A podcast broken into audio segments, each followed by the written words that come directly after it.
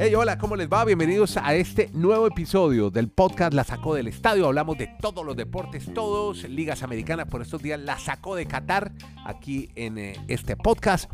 Y estamos ya en el episodio 870 y... Ya le digo en cuál, garay. 870 y... Aquí me dejó Dani Marulanda escrito.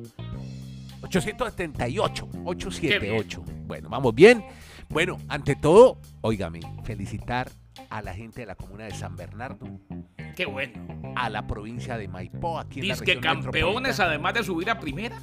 Eh, ¿Cómo le parece? O sea, ganaron Copa y subieron a primera. Copa Doblete. Chile le ganaron a Unión Doblete. Española 2-2, jugaron en el estadio El Teniente de Rancagua, fueron a los penaltis y ganaron por penaltis. Ya habían ganado la definición a esta instancia también por penalti, así que son buenos cobradores de penalti los muchachos de Magallanes, campeones de la Copa Chile y señor, ya tienen cupo en Copa Libertadores. ¿Cómo le parece la buena suerte que usted le ha dado al Manojito de Flores? Así que bien por el Club Deportivo Magallanes o Magallanes Fútbol Club, como usted le quiera decir, celebrando mucho en la comuna de San Bernardo. Saludo a la doctora Camila Ponce que trabaja allá en la comuna. A felicitaciones a todos ellos porque su equipo, bueno, y tenemos la camiseta de Magallanes para regalar en este podcast. Una camiseta lindísima, bellísima.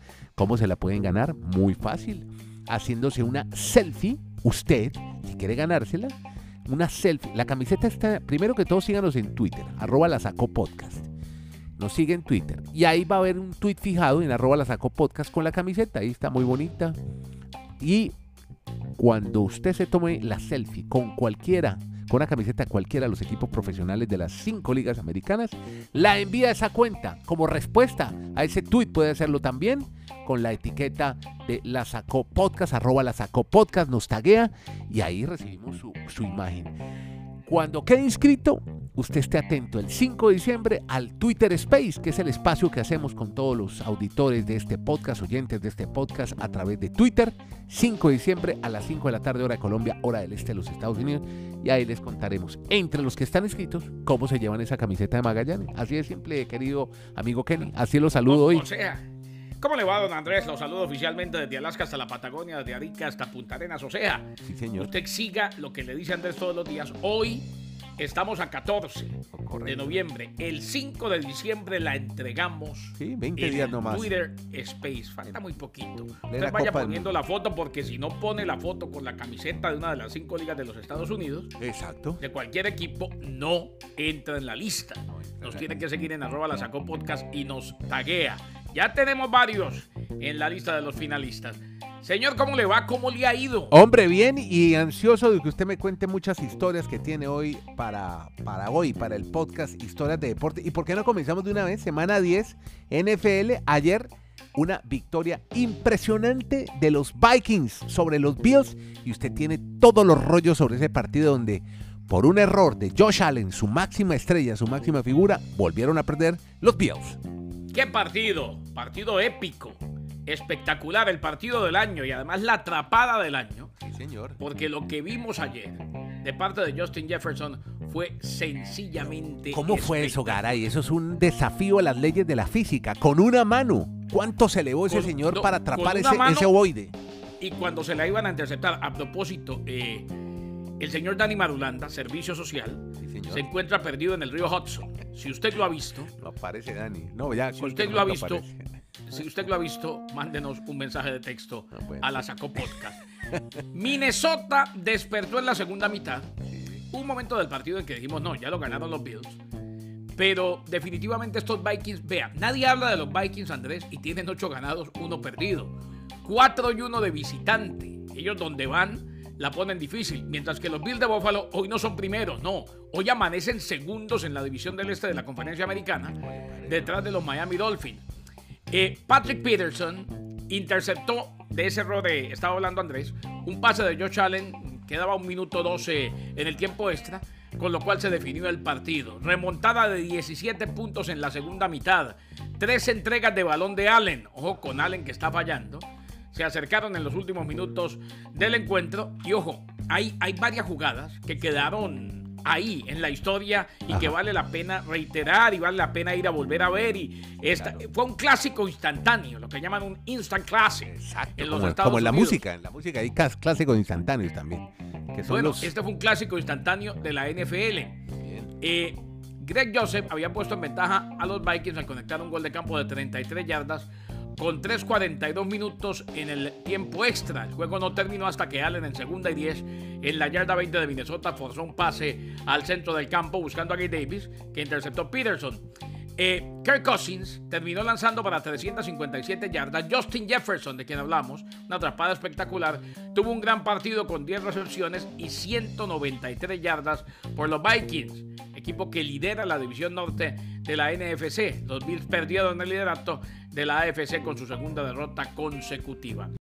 Todos los deportes y las ligas americanas en el podcast La sacó del estadio.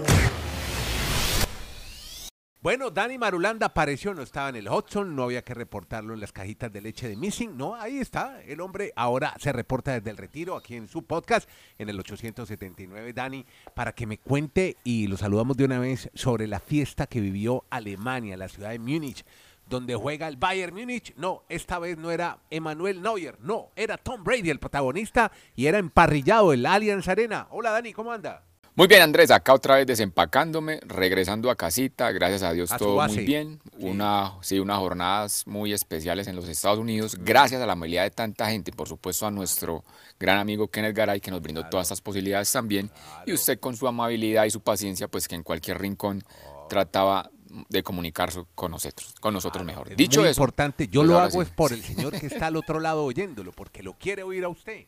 Y hacemos hasta lo imposible para que usted nos cuente sus historias. Y más esta que es muy interesante. A punta de salchicha y de, ¿cómo se llama? De chucrut con cerveza, vivimos el fútbol americano ahora. ¿Y de qué manera se está viviendo, Andrés? que, a ver, ¿de qué manera se está viviendo? Miren este detalle, este, este número que ha dado a conocer la NFL. ¿Cuántos aficionados se inscribieron para solicitar un ticket para el juego de Tampa y Seattle este fin de semana, que por primera vez es un partido oficial de la NFL en Alemania, en el estadio de Múnich, el Allianz Arena. ¿Cuántos? habíamos, sí, habíamos contado que, las, que en menos de dos horas los tickets habían volado. Hace muchos meses que los habían solicitado, pero lo que no habían dado el dato es cuánta gente se inscribió para solicitar un ticket. Y ahora lo han publicado. ¿Cuánto? Tres, tres 3 millones, de personas, 3 millones de alemanes, pues no sé de alemanes, pero bueno, 3 millones de personas se inscribieron un estadio, ¿cuánto le cae al estadio, para ver a los bucaneros de Tampa? No fregues, a Tom Brady. Para ver a, la gente, la gente dirá, eh, bueno, el, Garay se va a morir de la risa, pero ¿el efecto Brady o el efecto Gino Smith? Porque Gino Smith estaba volando esa temporada. Pero bueno, yo creo que es el recuerdo, los alemanes realmente fue, creo que el país que mejor entendieron la NFL Europa cuando se hizo la NFL Europe, Alemania llegó a tener muchos equipos y todavía en ese momento hay una liga europea. Lo que pasa es que como no tiene el respaldo de la NFL, pues no, pasa como un poco desapercibida, pero otras están tratando de organizar y están llegando deportistas europeos a estas competencias de NFL y qué bueno pues por los alemanes que disfrutaron por primera vez de un juego y con una pues superestrella como es Tom Brady. Claro, maravilloso, qué bueno, qué bueno, qué buena. Mm. Oiga, los alemanes y los oí, los vi en redes sociales cantando, cantaban como si fueran hinchas del Liverpool. Ah, los americanos no cantan cuando ven a sus equipos, pues no cantan. No, no, no. No, impresionante, yo no sabía que tanta afición en tienen el otros, americano. Sí, tienen, tienen otros cánticos, pero los alemanes le pusieron su sabor más del fútbol, más del soccer, pero se disfrutaron toda una jornada de NFL allí.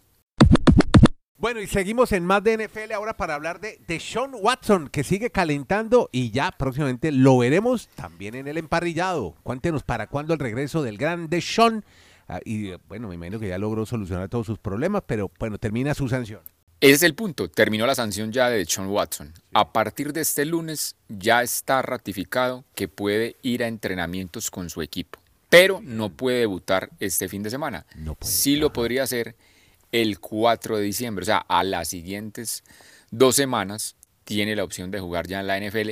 Y muy curioso, como lo mencionamos en el podcast cuando se dio el calendario, qué tan llamativo que estos amigos que programan los calendarios ponen a debutar a Dechon Watson si va a ser el titular, que lo debería de ser con Cleveland sin problemas. su, contra su, su antiguo equipo, los ¿La Texans. ley del ex? Para darle un ¿Como poquito, en el fútbol o qué? Uh, sí, un poquito, un poquito de morbo al, al asunto, pues Ajá. porque él salió muy mal de Texans. Él decía que no había la hora de salir de ese equipo y bueno, ahí le va a tocar en su debut el 4 de diciembre enfrentar a su antiguo equipo, ahora con los Cleveland, que, hombre, pues yo creo que se les complicó mucho el panorama. Realmente no, no ganaron la cantidad de, partidos que necesitaban a esa altura cuando llegara. De hecho, Watson iba a ser muy complejo que ellos tengan opción de llegar a playoffs, pero bueno, por lo menos van a tener ya los partidos con Deshaun Watson desde diciembre. Hablemos de NBA, hermano. Por fin ganaron los Lakers, Kenny. Y gran actuación de Davis. Exactamente, no solamente que ganaron Andrés, sino que no estuvo Lebron, que está lesionado. Ya. Y lo llevan día a día. Ya. Pero dio el paso adelante a Anthony Davis y los Lakers le ganaron 116 a 103 a los Nets de Brooklyn. Victoria, triunfazo para los Lakers de Los Ángeles. Eh, apenas tiene 3 ganados y 10 perdidos en lo que va del año, los Lakers de Los Ángeles, pero vale la pena destacar lo que hizo Anthony Davis en un partido que pintaba para irse hasta el final con muchas emociones, pero no fue así. Anthony Davis batió su mejor marca de la temporada con 37 puntos, 18 rebotes, 116 a 103. Digo, no fue así porque terminaron ganando al final por 13 puntos. Davis atrapó 10 rebotes ofensivos, igualó su marca histórica en temporada regular en un encuentro dominado por los Lakers. Tenía una media Davis de apenas 8,6 puntos en la segunda mitad, pero sumó 21 contra los Nets, 15 de ellos en el tercer cuarto. Los Lakers ganaban por 16 cuando quedaban 4 minutos en el tercero. Los Nets intentaron la remontada y se acercaron 91-87 en algún momento con dos tiros libres de Kevin Durant. Los Lakers 116, los Nets 103. Y para usted hay una mala noticia, don Andrés. Pero como si Curry hizo 40 puntos ayer. Pero Entonces. ahí viene el pero. ¿Qué pasó? Ahí viene el pero. Los campeones. 0 y 7 de visitante los Warriors. Uy, no, Cero bravo. victorias, siete derrotas. Sí. Ayer perdieron, pese a lo que hizo Curry, 122 a 115 ante los Sacramento Kings. O sea, bueno lo de Curry, malo lo del combinado. Y ojo, el que sí protagonizó un show, pero de aquellos, Sí. en la jornada fue Joel Embiid. Ah, Con Filadelfia, 59 puntos, la cifra más alta de su carrera, 11 tableros, 8 asistencias, en lo que fue la victoria 105 a 98 sobre el Jazz de Utah. Bueno, y no tanto de deporte, pero sí de marketing y deporte. ¿Usted se acuerda cómo se llamaba? O se ya, sí, digo, ya se llamaba la Arena de Miami, ¿no? Que en una época se llamaba American Airlines Arena mucho tiempo. Se cambió el nombre a. FTX, exactamente. Supo lo que pasó el fin de semana, ¿no? Se quebró Es la que, compañía. hombre, se quebró la compañía y les toca que buscar patrocinio, ¿no? ¿Cómo le parece? Ya el condado Miami-Dade termina la relación con FTX, la terminó el mismo viernes cuando se anunció la quiebra de la empresa en el mercado de criptomonedas, se ha declarado en quiebra, se llamaba FTX Arena y tenían un contrato, eh, apenas estaban comenzando, eran 19 años, Kenny, desde, desde el 2021, 19 años, 135 millones de dólares, pero después de la quiebra, impresionante la quiebra, pues van a tener que buscar otro nuevo anunciante para la arena. Así que el condado de Miami-Dade, Heat de Miami, están tomando medidas para terminar la relación con FTX. Eso por el lado del baloncesto. Y en la NBA, pues hablemos de una gran figura que aquí reiteradamente lo estamos destacando. Un jugadorazo que hace parte del equipo, además Camerún es nacionalizado francés. Es de los Philadelphia Sixers, se llama Joel Hans Embiid. Fue figura otra vez, 59 puntos históricos, Dani. El gran Embiid, actuación más que histórica, porque nunca en la historia de la NBA, ojo al detalle, desde el 73-74, que se pensaron o, comenzaron a llevar eh, la tabla de la estadística de los bloqueos o los tapones, como usted le quiera decir, nunca un jugador había tenido estos números que tuvo en un partido Embiid. Los 59 puntos que usted nos reseñó, más 11 rebotes, más 8 asistencias y 7 bloqueos. O sea, cuando uno ve esos números, Sí. ese jugador, eso, eso es como un clásico instantáneo. Para los que les gusta ver ahí mismo un partido que queda para la historia y en la NBA, pues al Salón de la Fama, deberían de llevar una camiseta o algo que él haya usado ese día del partido, que fue el domingo, donde los Sixers fueron prácticamente solo él para derrotar al Jazz de Utah con esa actuación más que histórica de el, ¿cómo es? Camerunés. El camerunés, sí, camerunés francés. Nació en Sí. Yaoundé, Camerún. Yaoundé, la capital. Exactamente. Óigame, pero, pero que rozó el cuádruple doble. Pero dicen lo- las crónicas que no quiso. ¿Por qué no quiso? Ah, es que ya al final del partido, pues veía que estaba tan sobrado que. Yo, yo no sé si él llevaría la cuenta o, o alguien del, del- de sus Pero es compañeros que le estaba diciendo. el tipo pudo llegar a los opción, estuvo 60 muy cerca. puntos, Dani. Pudo llegar a 60, ¿no? Exacto, y tú- le faltaron dos asistencias para el para ese pues, histórico triple doble. Pero yo no sé si ya se- si se quedó sin aire o ya dijo, no, pues es que ya el partido está Está sin gas. definido, ya que más me voy a esforzar ya.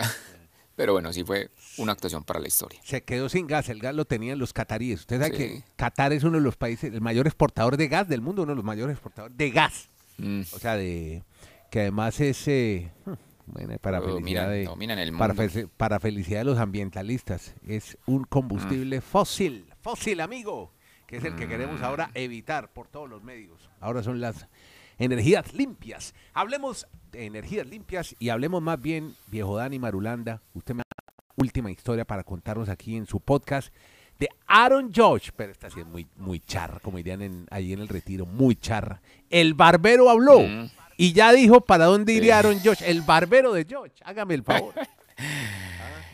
Eh, cu- Cuando usted dice muy charras y de pronto nos oye un mexicano, pues hay que comentar que es una expresión, soy muy de esta región, que es muy chistosa, graciosa, cómica, porque como hay tanta especulación en el, en el tema de Aaron Josh, que si se quedan los Yankees, que para dónde se va, porque a partir del jueves ya es oficial que puede negociar con el equipo al que le dé más dinero, pues va a ser sin lugar a dudas el mejor postor. Pues a su barbero, que él da, da a entender que es muy amigo de Aaron Josh, que que porque se comunican directamente a través de línea directa, valga la redundancia, Sí. que le ha mencionado por allí como a Soto Oche que los gigantes de San Francisco serían la nueva casa donde estaría Aaron Josh y su talento. No sé si será tan real, pero sí, simplemente lo comentamos como una situación curiosa o anecdótica de que el barbero, pues cuando hay periodistas que están todo el tiempo enfocados en eso, ¿qué tal que el barbero sea el que dé el bombazo de que Aaron Josh vaya a firmar con ese equipo? Bueno, y quedaría cerca a casa. ha Recordemos que, cambiado mucho. recordemos que Josh es californiano Sí, de, de Sacramento, entonces quedaría cerca a, la, a la casa, Sí. la casa de los papás. ¿Será que hay mucho sentimiento para, será que hay mucho sentimiento para Aaron Josh eso de irse para más bien la costa del Pacífico y dejar todo lo que significa los Yankees? Pero y que no y, entonces le preguntaron al gerente general y a los propietarios de los San Francisco eh, Giants Giants. si realmente tienen la manera de, de- de- de darle el dinero que le está pidiendo. Y ellos dijeron, sin confirmar la noticia, pues en San Francisco no tendríamos problema en tener un salario del que pretende ganar Aaron Josh. O sea que al menos ahí dieron como una ventanita, pero todavía no es, no es algo confirmado, es más un rumor, pero bueno, es curioso que un barbero sea ahora el que ponga la noticia a girar por todas partes. un, ba- un barbero. Oiga, estaba leyendo a propósito, Dani Marulanda, en el USA Today de hoy, que hoy lo encabeza con él. Sí, con, eh, con Zion Williamson, que después de una temporada perdida, después de la lesión, vuelve nuevamente. Pero la noticia es de béisbol. Y es que hay un reportaje que quiero destacarle. Usted me imagino, y aquí Kenny, Kenny Garay lo mencionaba mucho, Scott Boras, el agente, el agente de todas las estrellas. El tipo, sí, sí, sí. Oiga, lo que dijo, que esta agencia libre es como un mercado carnívoro. Escuche lo que dijo. Mm, Esta- este mercado de agencia libre es muy parecido al mercado de carnes. El menú incluye filé miñón y wagyu y poco, poco de hamburguesas y poca carne vegana. Eh, explíqueme ese- esa definición. No, pues yo creo que eso en buenos términos, eso debe ser una matazón el que más ofrezca y como Sí. sea, se los quieren comer de todo lo Pero que... con carne fina, o sea que Sin, no ningún, sin, ningún pudor, po- como po- sea. Poca hamburguesa. Porque para los que no saben, la hamburguesa sí. es el desecho de la carne. Usted que le encanta la hamburguesa, Claro, tenga cuidado. claro. Y, la, y la carne vegana, que no es carne, obvia- obviamente, de proteína animal. Pero qué buena definición la de Boras, ¿no? Definiendo la agencia libre Sí, este año. Bueno, con esa definición los dejamos. debe ser eso, una salvajada bien carnívora fue lo que nos trató de decir el señor Boras. Exactamente.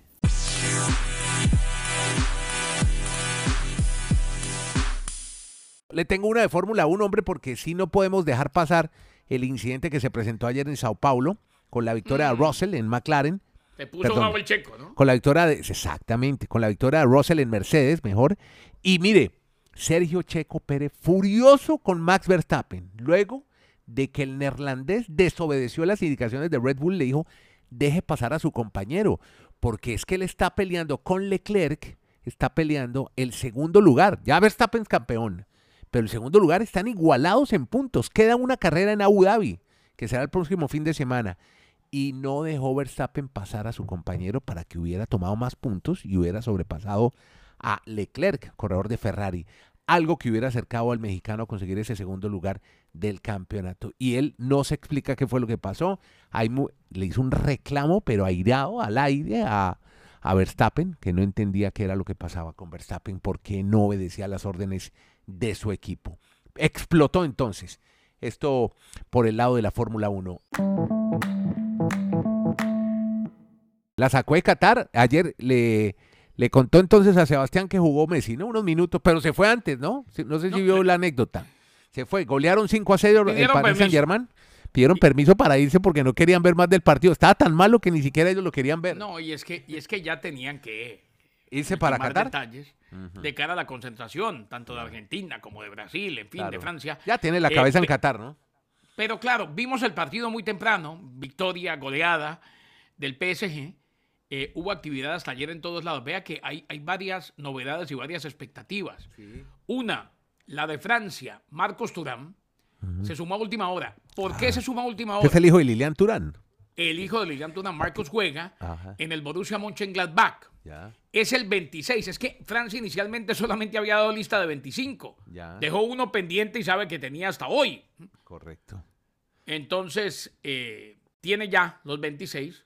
Con Turam, de 25 años, el hijo, como usted dice, de el campeón mundial Lilian en el Thuram. 98, Lilian Turán. Se llega finalmente a los 26 que necesita el campeón del mundo. Al final, lamentablemente para Francia, lo de Kimpempe se cayó. No pudo recuperarse a tiempo, así pues que no.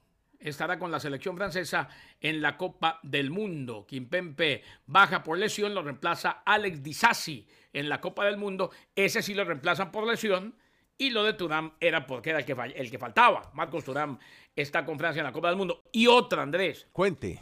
la selección ecuatoriana ¿Qué le no ha dado la convocatoria. Y por lo de Castillo. No saben si lo llevan Hombre, o no. eh, pero qué casualidad. Jugó Ecuador ante Irak. Lo de Kimpempe se cayó. No pudo recuperarse a tiempo. Así pues que no. Estará con la selección francesa en la Copa del Mundo. Kimpempe baja por lesión. Lo reemplaza Alex Disasi en la Copa del Mundo. Ese sí lo reemplazan por lesión. Y lo de Turam era porque era el que, fall- el que faltaba. Marcos Turam está con Francia en la Copa del Mundo. Sí. Otro que habló, oiga, está duro lo de Qatar, ¿no? La cantidad de protestas y críticas. Philip Lam, ¿se acuerda? El defensor de la selección de Alemania. Sí, señor. Sí, dijo un error haberle dado el mundial a Qatar. Bueno, mucha gente al final. Ustedes saben que Qatar compró esa Copa del Mundo, no se la ganó ni mucho menos por merecimientos ni por su tradición futbolera, sino la compró. Y eso todos lo sabemos. Pero bueno, eh, ya, ya la Copa ya va a comenzar en pocos días y hay que esperarla. Y estamos preocupados por Canadá también. Otro jugador que se pierde de los canadienses, Kenny. Se pierde un defensor. O sea, ya no solamente el arquero, sino el zaguero Donell Henry del Toronto Fútbol Club. Se pierde la Sí. Copa del Mundo.